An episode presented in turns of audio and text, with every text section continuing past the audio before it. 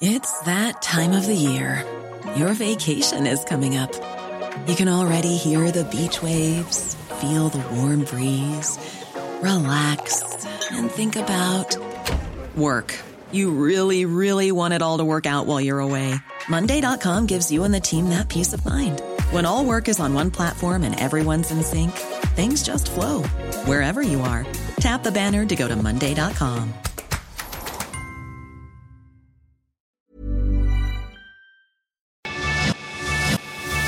lo cuento.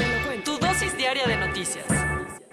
Ya casi es fin de semana y el cuerpo y la mente lo sabe, ¿a poco no? Soy Laura Gudiño y les doy la bienvenida a su dosis diaria de noticias con Te lo cuento. Vamos a echarle un ojito al mundo juntos y ver cuáles son las noticias más relevantes del día. Comenzamos. Empate en los tribunales. La defensa de Emilio Lozoya logró ganar la batalla legal contra la prisión preventiva en el caso de agronitrogenados, pero perdió por Odebrecht y seguirá en la cárcel. Primer round, Lozoya 1, Fiscalía General de la República 0. Es bien sabido que el exdirector de Pemex tiene una guerra legal en dos frentes. Por un lado está llevando el juicio del caso agronitrogenados y por el otro el de los supuestos sobornos de Odebrecht. En lo que respecta al primero, hace unos días un tribunal federal determinó que no había razones para mantenerlo en prisión preventiva y ante esto la unidad de inteligencia financiera se apuró a meter un amparo para impedirlo. Aún así no sirvió de mucho, ya que hoy mismo su defensa logró que un juez desechara lo solicitado por la unidad de inteligencia financiera, dejándola fuera de la jugada y a Emilio con un pie fuera de la cárcel. Segundo round, Lozoya 1, Fiscalía 1 pero todavía no podía cantar victoria porque le faltaba la audiencia sobre el caso Odebrecht, otra guerra que tenía que ganar si quería volver a probar el pato de Lunán. Después de casi una hora de audiencia, el juez Artemio Zúñiga decidió mantener al exfuncionario encarcelado en prisión preventiva, argumentando que esta era la única medida cautelar que existe para garantizar su presencia en el proceso legal, o sea, para evitar que se fugue. Esto porque no tiene residencia en México, su esposa vive en Alemania y tiene a su disposición una cuenta con 2 millones de euros. ¿Cómo quedó la tarjeta de Don Lama? De momento, Emilio Lozoya permanecerá en una sección del reclusorio norte apartado de los demás presos. En unas semanas se espera que inicie la siguiente etapa del proceso legal donde el Ministerio Público ya podrá hacer las acusaciones directas por los dos casos y presentar pruebas para inculparlo. Contraataque efectivo. Las fuerzas kurdas en compañía de Estados Unidos regresaron a recuperar la cárcel que les había quitado ISIS la semana pasada. Como recordarás, hace unos días te contamos que más de 100 combatientes del Estado Islámico regresaron de las cenizas para atacar una cárcel al noroeste de Siria, con coches bomba, todo con la idea de liberar a varios de sus besties. Tras una semana de disparos y ataques coordinados, las fuerzas democráticas sirias, apoyadas por soldados estadounidenses aplicaron la de matanga, dijo la changa, y le quitaron de vuelta este bastión a las milicias de ISIS. Aún así, en la región ya se despertó el miedo por un posible regreso del grupo yihadista, que hasta antes de este ataque todos pensaban que estaba derrotado en las sombras desde la caída de su califato hace casi tres años. De momento, lo que se sabe del asalto a la cárcel es que estuvo planeado desde hace seis meses, de acuerdo con Siyament Ali, vocero de las Fuerzas Democráticas sirias. Ambos lados sufrieron decenas de pérdidas, aunque por parte de los estadounidenses no se dio ninguna. Cuentos cortos. El CONACIT parece que está feliz haciendo enojar a más de uno y ahora presentó un anteproyecto en donde propone suspender las becas y apoyos económicos a quienes se atrevan a protestar por cualquier razón política. La medida aplica tanto para estudiantes que estén en el extranjero como para los que estudien en México. Pero eso no es todo porque las estudiantes que estén embarazadas dejarán de recibir el apoyo económico durante esos nueve meses. Es neta SIP. Y aunque el proyecto sigue en revisión y el CONACYT ya dijo que revisará el tema ante las críticas, en una de esas lo aprueban.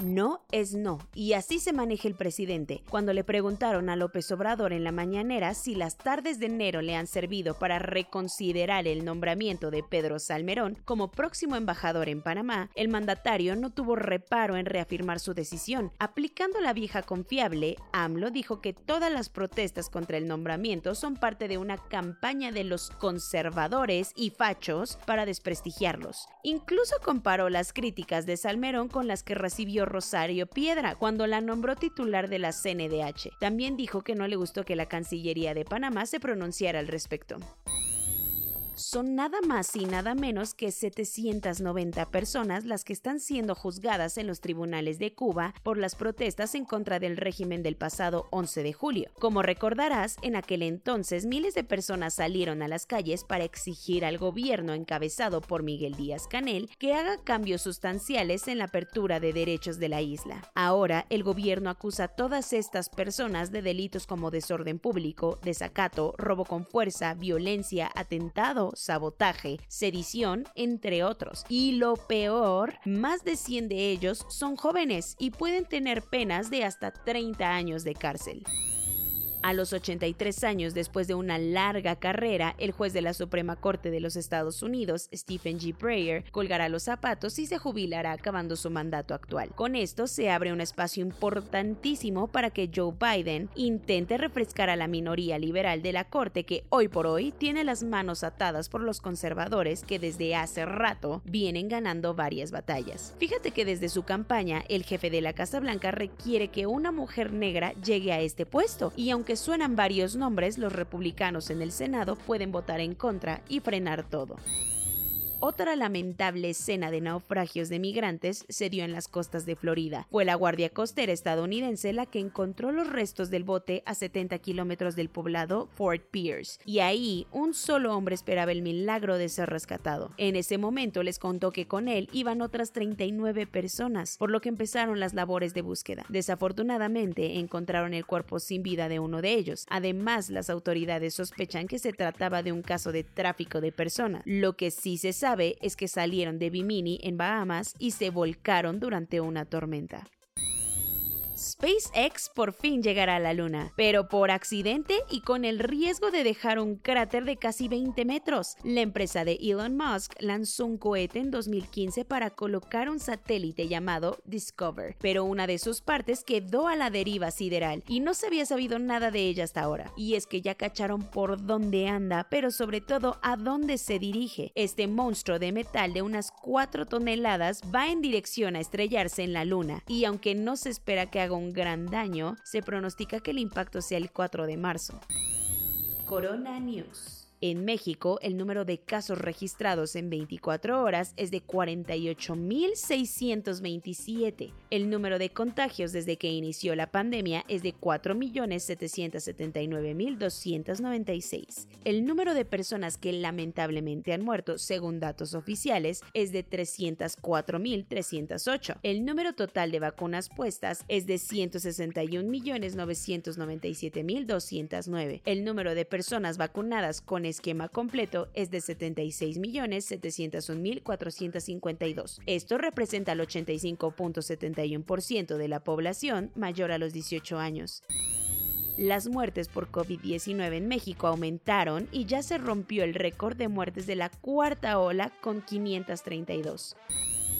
Las autoridades decomisaron pruebas de COVID-19 piratas en el centro histórico de la Ciudad de México. Los contagios por COVID-19 también aumentaron en el país, principalmente en estados del sur. Ya dieron de alta por COVID-19 a Rosario Robles en el penal de Santa Marta tras pasar varios días en el hospital de la cárcel. Según la Casa Blanca, el gobierno de Estados Unidos ha donado hasta el momento 400 millones de vacunas contra el COVID-19 a otros países del mundo.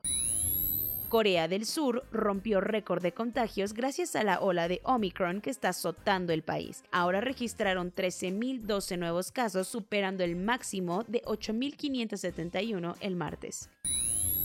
Las autoridades de Alemania detendrán a las personas que usen el Judenstern, la estrella con la que los nazis marcaban a los judíos durante el holocausto, durante las protestas contra las vacunas y regulaciones por la pandemia. Pues claro. Después de que la OMS sugirió que Omicron podía representar el fin de la pandemia, países como Dinamarca, Francia y Países Bajos empezaron a levantar sus restricciones. Pero igual, la OMS registró un récord mundial de contagios desde que empezó la pandemia, con un total de 21 millones en una semana. Soy Laura Gudiño y esa fue su dosis diaria de noticias de este bello jueves 27 de enero. Que tengan un buen día, cuídense mucho, mantengan sus precauciones contra COVID-19, visítenos en nuestras redes de Te lo cuento en Instagram y TikTok y nos vemos mañana aquí en su podcast favorito.